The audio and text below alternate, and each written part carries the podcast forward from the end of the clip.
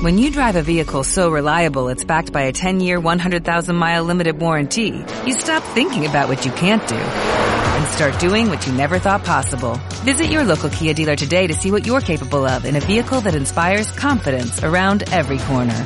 Kia, movement that inspires. Call 800-3334-KIA for details. Always drive safely. Limited inventory available. Warranties include 10-year 100,000-mile powertrain and 5-year 60,000-mile basic. Warranties are limited. See retailer for details. Muy buenos días, muy buenas tardes, muy buenas noches, queridos amigos. Bienvenidos sean todos ustedes a el episodio número 6 del podcast Los Libros del Guato. Este es un podcast en el que hacemos comentarios y recomendaciones de libros con un toque de rock and roll.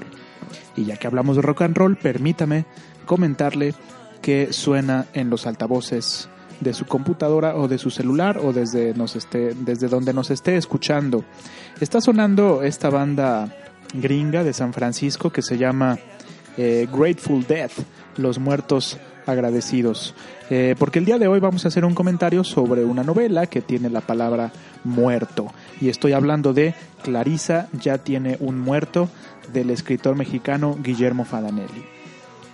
En la presentación de este podcast, o más bien dicho, en la presentación de la nueva temporada de los libros del Guato, dijimos que pues no siempre tenemos una canción ad hoc, música de fondo a la mano para, para sonorizar estos episodios. Eh, también dijimos que algunas veces nos vamos a agarrar de la palabra, de, perdón, de, de, de, alguna palabra del título del libro o de una canción o de un grupo, como, como es este caso, pues para este, poner, eh, ponernos más o menos ad hoc, ¿no? Entonces, pues eh, el título de esta novela, como ya lo dije, es Clarisa ya tiene un muerto. Eh, evidentemente no hay una canción que hable sobre esta novela, o al menos no que yo sepa, pero sí hay esta banda californiana de San Francisco, eh, los meros pesados, los meros eh, macizos de la onda psicodélica, de la onda hippie de la década de los 70, no, perdón, de los 60, finales de los 60, principios de los 70, que se llama Los Muertos Agradecidos. Entonces, eh, pues simplemente hacemos esa conexión, ¿no? De, de, de, de la palabra muerto, tanto en el título de la novela como en el título del grupo, The Grateful Dead. Pues eso es lo que nos va a estar acompañando de fondo, queridos camaradas, música del Grateful Dead, de sus grandes éxitos. Espero que les guste. Ya después mencionaremos qué canciones vamos a escuchar, tanto en el intermedio como al final de este episodio. Bueno, ¿quién es Guillermo Fadanelli? Guillermo Fadanelli nació en la Ciudad de México. Eh, algunos dicen que en 1950, perdón, 1959, otros que en el 60, otros que en el 63. La verdad es que es un escritor que se ha dedicado, y esto es algo que él, mismo ha declarado, se ha dedicado a crear un mito de su vida pasada y en cierto sentido lo ha logrado. Y parte de ese mito pues es que eh, nadie sabe a ciencia cierta eh, cuándo nació, excepto él, claro, y quizás sus amigos, sus familiares, su, su círculo cercano, ¿no? Pero bueno, digamos que nació en la década de los 60 del siglo XX, evidentemente hizo estudios de ingeniería en la UNAM, pero se volvió escritor. Algunas de sus obras son En busca de un lugar habitable, que es ensayo, Elogio de la vagancia, que también es un ensayo. Por cierto, es el próximo libro que voy a leer. Eh, ya estaré haciendo el comentario respectivo en este podcast. Eh, un libro de aforismos que se llama Dios siempre se equivoca, que me parece un título muy atinado. Eh, un libro de crónica que se llama Plegarias de un inquilino y las siguientes novelas, Te veré en el desayuno, La otra cara de Rock Hudson o Rock Hudson, eh, como pronuncia el propio Guillermo Fadanelli, Malacara, Educar a los topos, que es una novela que ya también leí hace ya un par de años, tres años, ya no la tengo muy fresca en la memoria. Otra novela que se llama Lodo, eh, y otra que se llama Hotel DF, que pues son las más celebradas de este novelista. Han recibido premios, distinciones estas dos novelas, Lodo y Hotel DF, las cuales no he leído. Si usted sí lo ha hecho, pues eh, y gusta eh, hacernos llegar sus comentarios, sus comentarios en este podcast, pues son bienvenidos. Los podemos decir aquí al aire. Eh, en 1988 fundó la revista Mo que la palabra mo pues es esa esa ese como esa mugre ese cochambre que se forma en, en, el baño, ¿no? En, en, los azulejos del baño, si uno no lo lava muy seguido. Pues así, así se llama su editorial y la revista que fundó en 1988 y que hasta la actual, hasta la actualidad hasta la actualidad perdón dirige.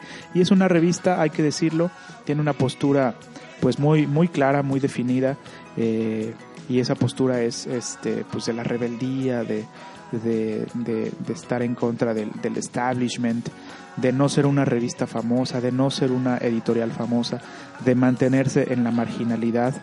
Esa es su política, de no hacer negocio este, con, con, con la literatura, ¿no? y hasta la fecha lo ha, lo ha logrado. En una entrevista eh, que vi recientemente por internet del buen Guillermo Fagnelli, pues eh, declaraba esto, ¿no? Que, en los inicios eh, de la editorial y de la revista, pues se, se propusieron eso, ¿no? Que, que, no esperaban ser famosos, que simplemente querían ser, pues, un espacio, pues llamémosle diferente, rebelde, contestatario, este, alternativo dentro de las letras mexicanas, ¿no? Porque eh, pues desde todo sabido que algunas revistas eh, literarias pues se, las dan acá de, muy cultas, de la alta cultura y bueno, parece ser que Guillermo Fanelli está en contra de eso. Sin embargo, es colaborador de, algunas de estas revistas, ¿no? Lo cual es un poco paradójico. La revista Nexos, que fue de, del finado Carlos Fuentes, Letras Libres, el monopolio de Octavio Paz, que después se lo heredó a, Gabriel Said y a, y a Krause. Eh, pero bueno, ahí colabora Guillermo Fadanelli, la revista Generación, que esa también es una revista bien ponqueta, del buen carnal eh, este Martínez Rentería, ay se me olvidó su nombre ahorita, pero es Martínez Rentería, este, una, una, una, una revista también contestataria, este, netamente rebelde la revista Día 7, que no la conozco, Tierra Adentro, que si no mal recuerdo es de, la universidad, de la UNAM, y la revista de la universidad, que es una revista pues de la UNAM y muy chingona. Ahí sí he leído algunos, algunos ensayos de él. La verdad es que muy buenos. Un ensayo en concreto sobre sobre las novelas, sobre la naturaleza de la novela. Me gustó mucho ese ensayo. Bueno, ahí es colaborador, eh, ha sido columnista de los suplementos culturales del diario Uno más Uno, La Crónica de Hoy y El Universal, que son, y La Nación, este periódico es de Chile, y La Vanguardia en España. De estos dos últimos, La Nación y La Vanguardia, pues no tengo una opinión porque no los conozco.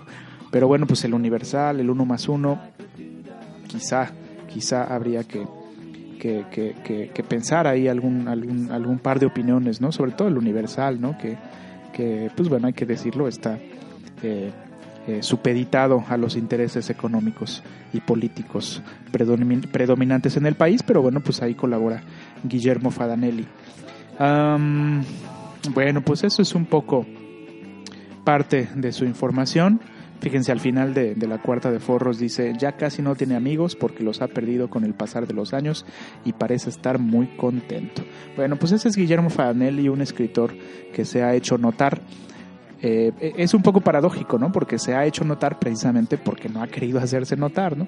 Un escritor que no pertenece a ningún, a ningún, ningún grupo literario, si bien tiene su revista y su editorial, pues bueno, no, no pertenece a ninguna mafia cultural, no quiere quedar bien con nadie, incluso en sus, eh, en sus colaboraciones, él mismo ha dicho que, colabora porque le dan total libertad, eh, no lo, lo han censurado, él tampoco se ha autocensurado y bueno, por eso colabora en estos medios porque le dan libertad total de expresar su opinión como él la piensa. Em, escribe lo que él quiere. Eh, y en ese sentido, digo, no es que los demás escritores no escriban lo que ellos quieren, ¿no? Pero bueno, ya sabe usted que a veces pues hay grupos de poder que, que, dominan las opiniones, ¿no? Este, y al menos en el discurso parece ser que eh, no sucede lo mismo con Guillermo Fadanelli. Yo lo conocí hace algunos años, ya había escuchado su nombre, este, sin embargo, pues nunca lo había leído. Leí un libro, una novela que se llama Educar a los topos, que me gustó a secas, y ahora esta que se llama Clarisa ya tiene un muerto. Eh, bueno, la novela se desarrolla en las calles de la Ciudad de México, en, las noches, de la Ciudad de México, en el centro histórico, entre tugurios de mala muerte, ficheras, drogas y alcohol. Los personajes están ahí viviendo el día a día, deseando salvarse, pero decidiendo no hacerlo. Prefieren que la vida pase y se vaya. Eh, bueno, pues eh, en mi opinión, queridos camaradas, eh, es un excelente narrador. Es un narrador que te mantiene ah, pues al filo de la lectura. No es un narrador que aburra, no es un narrador que abunde en culteranismos, no utiliza un léxico muy rebuscado. Eso sí, su redacción es, pulcra, es fina y mantiene el interés en el lector. Sin embargo, me da la impresión no solo en esta novela, sino en la otra que, leí también, que más o menos recuerdo, Educar a los Topos, a veces da la impresión que sus narraciones no llevan a ningún lado. Y no lo digo despectivamente, esto es, eh, quizás sea a propósito, veía también otra entrevista de Guillermo Fadanelli, que la puede ver usted en YouTube, una entrevista que le hicieron, si no mal recuerdo, en el canal 22 en donde mencionaba esto, ¿no? Que decía que había obras que se ponía a escribir sin, sin tener un, final claro, ¿no? A ver a dónde lo llevaba la historia, ¿no? Y que de repente veía que no lo llevaba a ningún lugar y decidía acabarla. Y así me parece que pasa con esta, esta novela. Pero bueno, estaremos, estaremos hablando este, de ella. Un brevísimo comentario eh, sobre más o menos de lo que se trata. Por supuesto no vamos a contar el final para que se acerque usted a leerla, apreciable lector. Pero más que hacer un comentario, eh, pues me gusta compartir lo que leo. Y voy a leer unos cuantos párrafos para que vea usted cómo escribe, o para que escuche usted cómo escribe Guillermo Fanelli. Un recurso que utiliza en esta novela, Clarisa ya tiene un muerto, es la de contar una historia dentro de una historia, que es un recurso pues muy utilizado en literatura. El narrador, nunca se dice el nombre del narrador, que parece ser el protagonista, aunque la novela tenga un nombre propio en el título, Clarisa. Eh, eh, el, el, protagonista es más bien el narrador y Clarisa eh, no es un personaje secundario, es un personaje central al igual que otros. Eh, pero bueno, el narrador está contando una historia y de repente entra Clarisa a narrar, a contar otra historia y esa historia, breve historia de Clarisa, es la que voy a leer a continuación con música de Grateful Dead de fondo. Bueno, antes de, antes de empezar a leer, ya iba a empezar a leer, pero bueno, antes de empezar a leer, para más o menos contextualizarnos, pues los personajes son eh, eh, habitantes de la Ciudad de México, en su mayoría jóvenes, nunca dicen las edades, pero bueno, por la historia, por la trama, se entiende que, son eh, jóvenes adultos, quizá veintitantos años, treinta y tantos años, pues que se dedican a la, a la vagancia, a andar en cabarets, a consumir drogas, a consumir alcohol, a tener sexo ocasional, eh, a no trabajar, a conseguir dinero eh, pues prostituyéndose, vendiendo drogas de repente. Este, y pues ese es el, el, contexto, ¿no? Personajes que les gusta la vida nocturna de los cabarets, de los eh, de la Ciudad de México, ¿no? En donde ah, en donde se da la prostitución tanto de mujeres como de hombres. Y bueno, esa es más o menos el, ese, es, ese es más o menos el contexto. Y Clarisa cuenta esta breve historia en la que da cuenta de cómo le hace conseguir dinero a veces para que sus papás pues puedan seguir comiendo, ya que sus papás no trabajan y viven a expensas de esta joven. Bueno, ahora sí me voy a permitir leer, espero no tardarme tanto para no aburrirlos. Ah, no, perdón, estoy viendo, estoy viendo aquí que, que no, no, no es Clarisa, perdón, ya, ya la estaba cagando. Es más bien otra, otra protagonista, otro personaje que se llama Yolanda. O me parece que es un nombre ficticio. Bueno, no sé. Eh, está al principio de la novela, casi al principio, y dice así. Si eres joven, siempre vas a encontrar la manera de llevar algo de dinero en los bolsillos. No tienes por qué ir a la universidad. Eso es una tontería. Puedes hacer cualquier cosa. Por ejemplo, hacerte amante de un viejo, vender un poco de droga a los tímidos, dejar que cualquiera se haga cargo de tu regeneración. Yo siempre consigo dinero para que mis viejos puedan continuar vegetando a mis costillas. Nadie requiere gran cosa para vivir, nosotros mucho menos. Ayer, por ejemplo, cuando estaba cuando esperaba el autobús, escuché una voz que me llamaba. Un auto se había detenido junto a mí y el conductor se ofreció a llevarme a mi casa. Acepté porque el auto era recién comprado y el tipo parecía inofensivo, y porque era un día en el que me sentía más segura que de costumbre. Enseguida giró el coche hacia, hacia una avenida menos iluminada y disminuyó, disminuyó la velocidad. Quería saber más de mí. Sin darme cuenta, me había sentado sobre su saco de casimir. Cuando me percaté de ello, lo rescaté y lo, y lo puse encima de mis piernas. Fue un gesto muy familiar. Después me dijo que le atraía mucho porque le recordaba a una sobrina, sobrina más o menos de la misma edad que yo. Le pregunté cómo se llamaba la sobrina y me dijo Yolanda. Yo también me llamo Yolanda, le mentí. De pronto aceleró dando un giro brusco hacia la derecha y tocando con las yemas de sus dedos una de mis rodillas. Necesito dinero, le dije. ¿Usted puede prestarme? Y me dijo que sí, Yolanda, solo debes saber portarte bien con tu tío. Y yo le dije, sí, tío, haré lo que quieras, pero no me vayas a regañar o a castigar. Los castigos me duelen. Luego dejó de tocarme la rodilla para meter la mano en la bolsa del saco que yo tenía encima de mis piernas. Sacó dos billetes de a cien y me los dio. Guardé los billetes en la plantilla de mis zapatos. El tipo me informó que íbamos a un hotel, pero yo le advertí que no entraría a un hotel con un desconocido. Comprendió, quizás porque era un hombre maduro. Me pidió correr mi falda hasta donde se veía el triangulito de mis calzones, y luego estacionó su coche en una calle muy poco transitada. Yo le seguía llamando tío porque me di cuenta que eso lo excitaba. De pronto, no sé por qué, se me ocurrió contar una historia. Comencé a hablar como si hubiera ensayado cada una de las frases. Las palabras brotaban sin siquiera pensarlas. Tú eres la única persona en la que puedo confiar. Te lo voy a decir, aunque no debería. Ayer, antes de dormirme, cerré mi cuarto con llave. Tuve cuidado para que mis padres no oyeran la cerradura, porque si no, tú conoces a los padres, iban a estar con la oreja con la oreja pegada a la puerta para ver si oían algo. Me quité los zapatos, pero me dejé las calcetas porque soy muy friolenta y el frío siempre me entra por los pies. Doblé la falda en cuatro partes como si fuera un mantelito.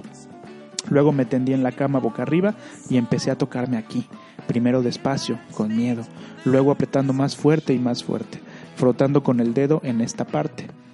No pensaba en nada ni en nadie, solo sentía calor en todo mi cuerpo. A esta altura del relato guardé silencio, porque no se me ocurría cómo continuar, pero él me decía, sigue Yolanda, sigue, porque se estaba masturbando y quería que yo fingiera no verlo. Pensé que si continuaba la historia se mojaría y me dejaría en paz, pero en cambio, si me callaba, me pediría tocarlo o chuparlo o cualquier cosa. Y era precisamente este temor el que me impedía seguir hablando. Por, fortuna, no hizo falta seguir porque el tipo se dobló sobre el volante como si nos hubiéramos estrellado de frente contra algo y se quedó allí sin decir nada. Entonces me quité los calzoncillos, unos ya viejos que pensaba tirar muy pronto, y lo ayudé, lo ayudé a limpiarse. Él tenía las manos y el pantalón húmedos. Luego, allí mismo, descendí del coche y caminé en sentido contrario a la circulación de la calle. Antes de dar vuelta en la esquina, tiré los calzones en una alcantarilla, asegurándome de llevar aún el dinero en la planta del pie.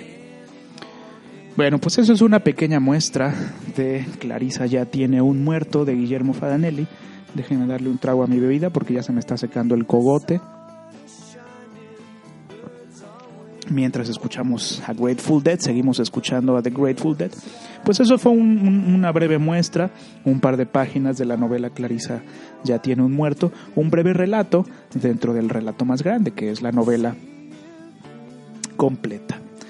Eh, y bueno, pues trata de eso, mis camaradas, más o menos así. Digo, esta es una muestra brevísima. El libro tiene un poquito más de 200 páginas, 211 para ser exactos. Y lo que yo leí, pues nada más fueron dos. Pero más o menos, más o menos así es, es, es la manera en que transcurre esta historia. Una historia del narrador que a veces se queda en casa de Clarisa, a, veces se queda en casa de alguien más.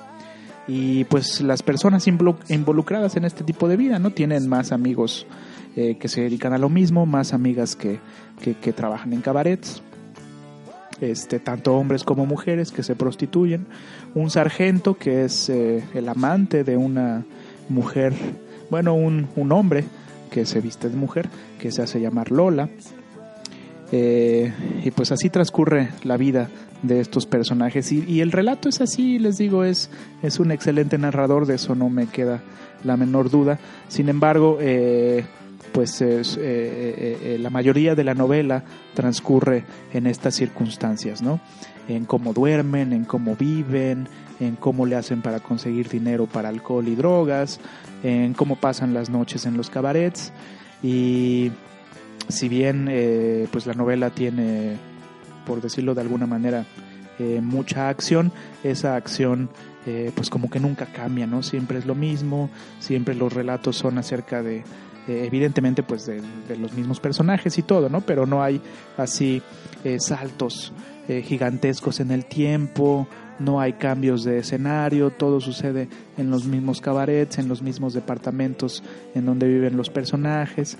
Algunos son oficinistas, trabajan en oficinas, ahí transcurren, transcurre parte de la historia.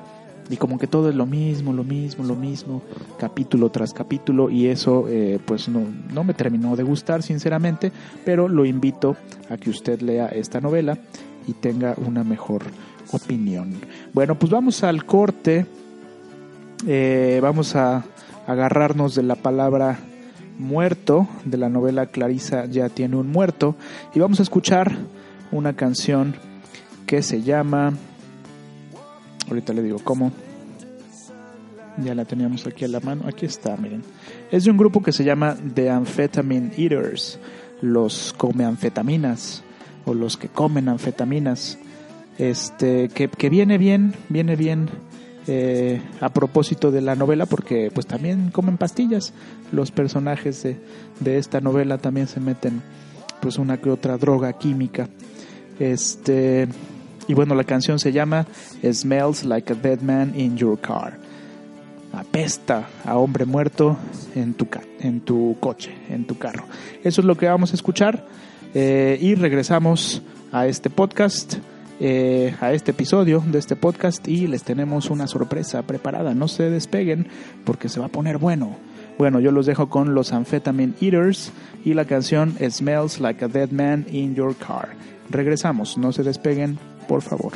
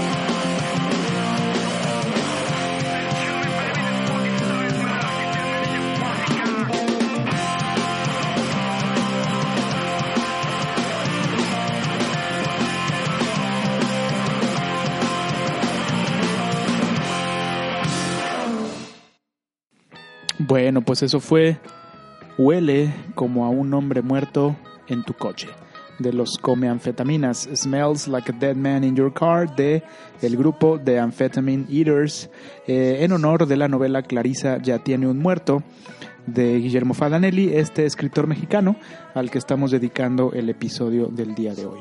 Bueno, en realidad a uno de sus libros. A Clarisa ya tiene un muerto. Y hay que prestarle atención a Guillermo Fadanelli. Yo eh, en, el, en la primera parte de este episodio comentaba que eh, eh, este, me gustan en general sus, sus, novelas, bueno, al menos las dos que he leído, pero este detalle de, de que a veces parece que las narraciones no, no, no, no, van hacia ningún lado, como que no me acaba de gustar, ¿no? A lo mejor soy un lector eh, pues chapado a la antigua, ¿no? Que a huevo quiere que te lleven a un lugar, que la historia te cuente una historia, valga la redundancia. Y no es que no lo haga la, esta, esta novela de Guillermo Fanelli, pero a veces, a veces parece estancarse la narración en un lugar. Eso no me termina de gustar, pero esa es solo una opinión. Eh, comentaba también que probablemente lo haga a propósito Guillermo Fanelli, probablemente sea su estilo y mejor que mejor que usted lo lea para que se dé eh, eh, para que tenga una opinión propia, se genere una, una visión propia de la literatura de, de Guillermo Fadanelli. Eh, las teorías literarias de la actualidad le dan más importancia al lector, ya no tanto al autor, ya no se trata de decir o de querer saber qué dijo el autor, qué intentó decir el autor, sino más bien cómo lo recibe el lector. Entonces, bueno, eh, quien tiene la mejor respuesta, pues es usted, apreciable lector. Yo eh, evidentemente voy a seguir leyendo obras de Guillermo Fadanelli, me ha gustado, no me ha convencido del todo, pero creo que es un tipo inteligente, es un tipo irónico, es un tipo mordaz, es un tipo crítico. Eh, es un tipo, un escritor que tiene muy buenas reflexiones en torno al oficio de escribir. Si a usted le gusta escribir, busque videos de Guillermo Faganelli, busque entrevistas en donde habla de estos temas, de sus libros, de sus novelas, cómo se aproximó a la literatura y eh, creo, creo que le va a gustar, creo que se va a llevar este, unas buenas reflexiones de este eh, camarada escritor Guillermo Faganelli. Y quiero agradecer a Guillermo Faganelli porque está aquí con nosotros en el estudio de los libros del Guato. Había dicho anteriormente que teníamos preparada una sorpresa y pues la, sorpresa es esta. Invitamos a Guillermo Faganelli aquí al estudio para eh, que nos lea. Bueno, primero para que se presente él mismo. Eh, yo ya comenté algunos datos de él, algunas impresiones que de él tengo. Pero quién mejor que él que se presente ante ustedes, mis, mis queridos camaradas. Se va a presentar y eh, después, bueno, él nos va a decir que, que va a leer. no va a leer eh, parte de la novela Clarisa ya tiene un muerto, porque eso ya lo hice yo, y eh, más bien va a leer un fragmento, el capítulo 1 de su novela Lodo, para que se dé una idea. También usted, apreciable radio escucha, y también yo, porque no la he leído, de qué trata esta novela y eh, si es frecuente este, este recurso de de que parece que la historia no va a ningún lado. Ya nos enteraremos también en este otro capítulo. Y bueno, pues le cedo los, los micrófonos a Guillermo Fanelli, nos va a leer, se va a presentar primero. Eh, agradezco eh, que estés con nosotros, estimado Guillermo.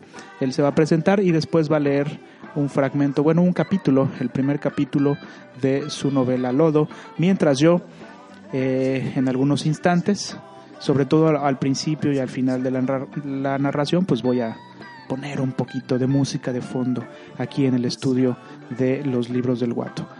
Pues el micrófono estudio es tuyo, es todo tuyo, estimado Guillermo, y pues adelante. Soy Guillermo Fadanelli, tengo la desgracia de ser escritor, oficio que intento llevar con dignidad, aunque no sé si lo he logrado. He publicado varias novelas, libros de relatos y ensayos, y un libro de aforismos ya desaparecido que se titula o se tituló Dios siempre se equivoca. Entre mis novelas se encuentra Lodo, está también Te veré en el desayuno, Mala cara, La otra cara de Rock Hudson y para ella todo suena Fran Purcell. Voy a leerles el comienzo de mi novela Lodo, un pequeño fragmento, y posteriormente un relato que aparece en mi libro de cuentos titulado Compraré un rifle.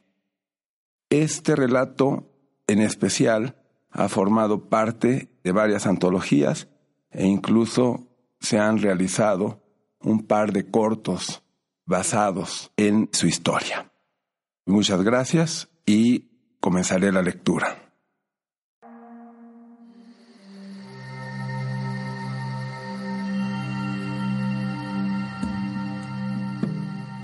Guillermo Fadanelli, Lodo, primer capítulo.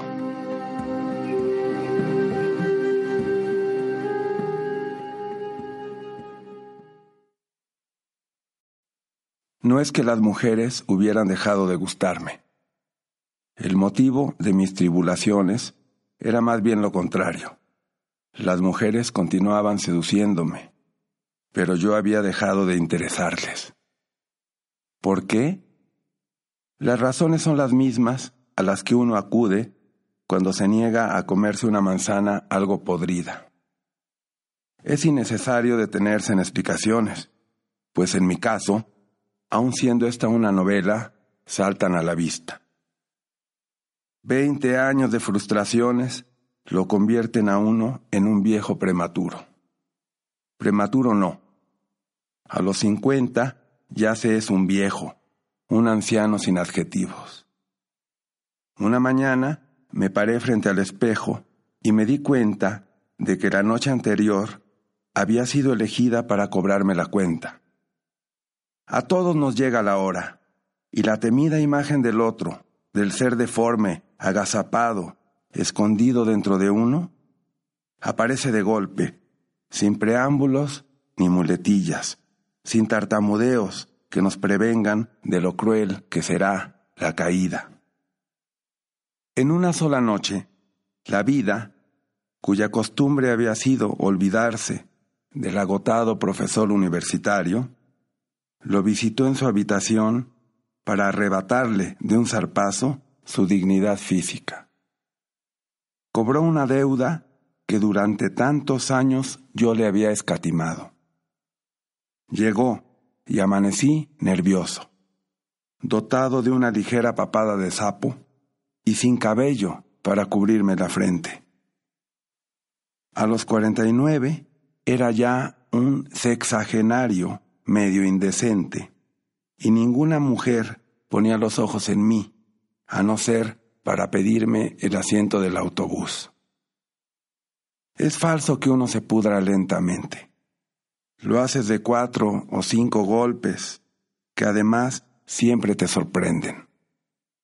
Durante meses, tu rostro se conserva inmutable, estático. Incluso da muestras de rejuvenecimiento.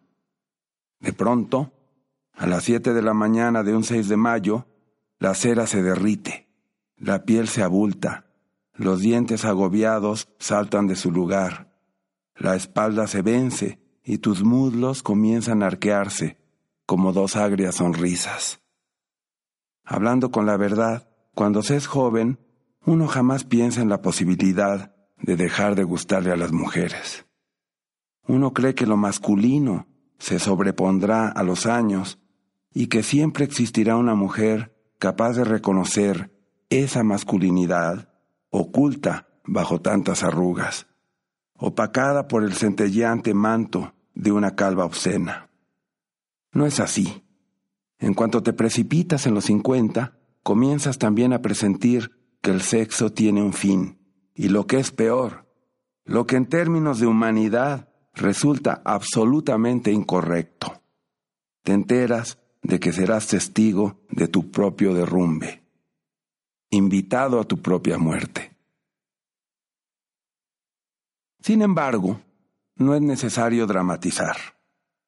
En cuanto a mí, no tengo inconveniente en dejar esta vida, siempre que sea sin molestar a los vecinos.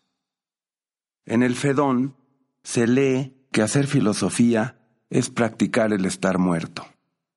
Si bien yo no soy un filósofo, sino un profesor, no humilde, pero sí común, algo de esta platónica frase debe de incumbirme. Lo que me causa desazón es ver cómo mis órganos van dejando de oponer resistencia al tiempo. Los filósofos saben que entre más sabios sean, menos temerán a la muerte, pero en realidad no son más que viejos cobardes buscando desesperados una puerta de emergencia.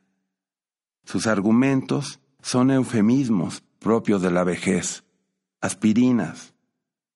En cambio, cuando uno es joven, sabe que cualquier dolor será pasajero, o al menos habrá tiempo suficiente para hacerlo desaparecer.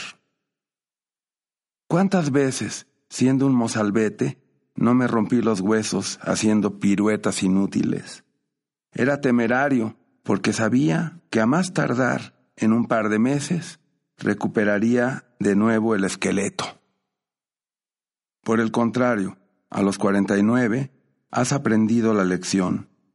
Sabes muy bien que cualquier dolor tendrá la suficiente confianza para almacenarse en tu cuerpo por el resto de tus días. Lo más ingrato, empero, no es el hecho de que a esta edad el cuerpo se convierta en una bodega de pequeños dolores, sino que todavía se tiene un poco de fuerza para correr tras las mujeres. Sé que la romántica figura del conquistador ya no seduce a nadie, mucho menos a mí. Si algo me jode el ánimo, es la imagen de un conquistador arrebatándome a la mujer a quien me costó dos años convencer de que era yo un hombre con cierta valía. El conquistador destruye en segundos lo que un hombre sin gracia construye en años. Si estuviera en mis manos, les daría el mismo castigo tanto a los violadores como a los conquistadores. Ambos se parecen, ambos son ultrajadores de mujeres. La diferencia consiste en que uno usa la fuerza bruta y el otro sus atributos. Estas palabras, como es evidente, son más producto del odio que me despiertan los Casanovas que de la inteligencia. Nunca he sido un hombre atractivo, ni siquiera un hombre interesante. Figura que poseen los hombres de aspecto desagradable para darse ánimos. Durante un tiempo pensé que el hombre interesante podía competir con el hombre bien parecido superarlo inclusive. El hombre interesante lo es toda su vida, en cambio el otro es potencialmente una flor marchita que inspira tristeza, compasión. No cabe duda de que en mi caso la fealdad me llevó a estudiar filosofía y a inscribirme en varios seminarios una vez concluida la licenciatura. ¿Cuántos feos van por el mundo haciéndose los inteligentes? Todos conocemos a uno y lo odiamos, pues no se nos escapa que de haber sido un hombre apuesto, tal vez habría sido dentista o diseñador de muebles. Todo lo contrario sucede en lo referente al dinero. Los filósofos no deben ser hombres pobres, sino acaudalados como Wittgenstein o cortesanos como Séneca, Hume o Descartes. Si no se tiene un peso en el bolsillo, es más conveniente estudiar cualquier carrera técnica, como si hoy la filosofía no fuera también una carrera técnica, y comenzar a subir a costa de los demás. Los pobres no tienen más que dedicarse a los negocios e intentar acumular jugosas cantidades para el disfrute de su descendencia. Para ello los liberales cuentan con una engañosa regla de oro. Comienza apretando tuercas y con el tiempo terminarás siendo el hombre más rico de tu pueblo.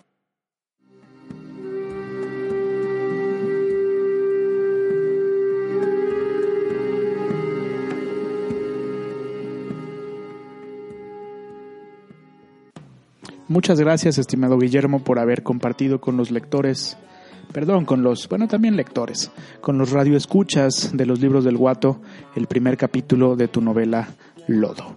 Eh, hemos decidido, había dicho Guillermo eh, cuando se presentó, que iba a leer también otro relato, pero bueno, eso lo dejaremos para el siguiente episodio de los libros del Guato, también nos va a acompañar y les estará leyendo uno de sus cuentos, uno de sus relatos. Pero bueno, pues esa fue una probadita de la literatura de este carnal Guillermo Fadanelli, a quien agradecemos mucho el haber aceptado la invitación para presentarse y para leer eh, el capítulo, el primer capítulo de su novela Lodo, que eh, pues usted pudo escuchar aquí a través de los libros del guato. El objetivo de este podcast es recomendar lecturas y, eh, y hacer comentarios, claro, pero sobre todo eso, recomendar lecturas para que usted, estimado radio escucha, pues se haga de un juicio propio, eh, yo siempre lo he dicho, no, no soy un crítico literario ni pretendo serlo, tampoco soy experto en literatura ni pretendo serlo, solo soy un aficionado a las letras, a la literatura, me gusta leer mucho, me gusta escribir también, aunque disfruto más la lectura, con eso eh, o en eso me identifico con el propio Guillermo Fadanelli, quien ha declarado lo mismo en algunas ocasiones. Eh, y decidimos eh, leer fragmentos. Ahora, pues nos acompaña Guillermo. También eh, leyó un fragmento, pues para eso, ¿no? Para que usted se dé su propia idea de cómo es la obra que comentamos, que en este caso es Clarisa ya tiene un muerto y también la novela Lodo, que esa no la he leído, no voy a hacer un comentario porque no la conozco, pero bueno, sí compartimos aquí este fragmento que amablemente nos leyó eh, Guillermo Fadanelli. Pues bueno, eso es todo por el día de hoy, mis queridos camaradas. Seguimos escuchando al Grateful Death de música de fondo. No quisimos ponerlo en la lectura de, Guillermo, pues para, para que se escuchara mejor, ¿verdad?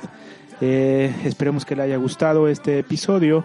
El, próximo episodio, el número 7, será también de Guillermo Fadanelli. Nos extenderemos más también ahí hablando sobre él, sobre un libro de ensayos ya eh, hemos comentado y escuchado un poquito cómo es su literatura, eh, sus novelas. El próximo libro que leeré se titula eh, Elogio de la Vagancia. Es un libro de ensayos, ensayos muy breves.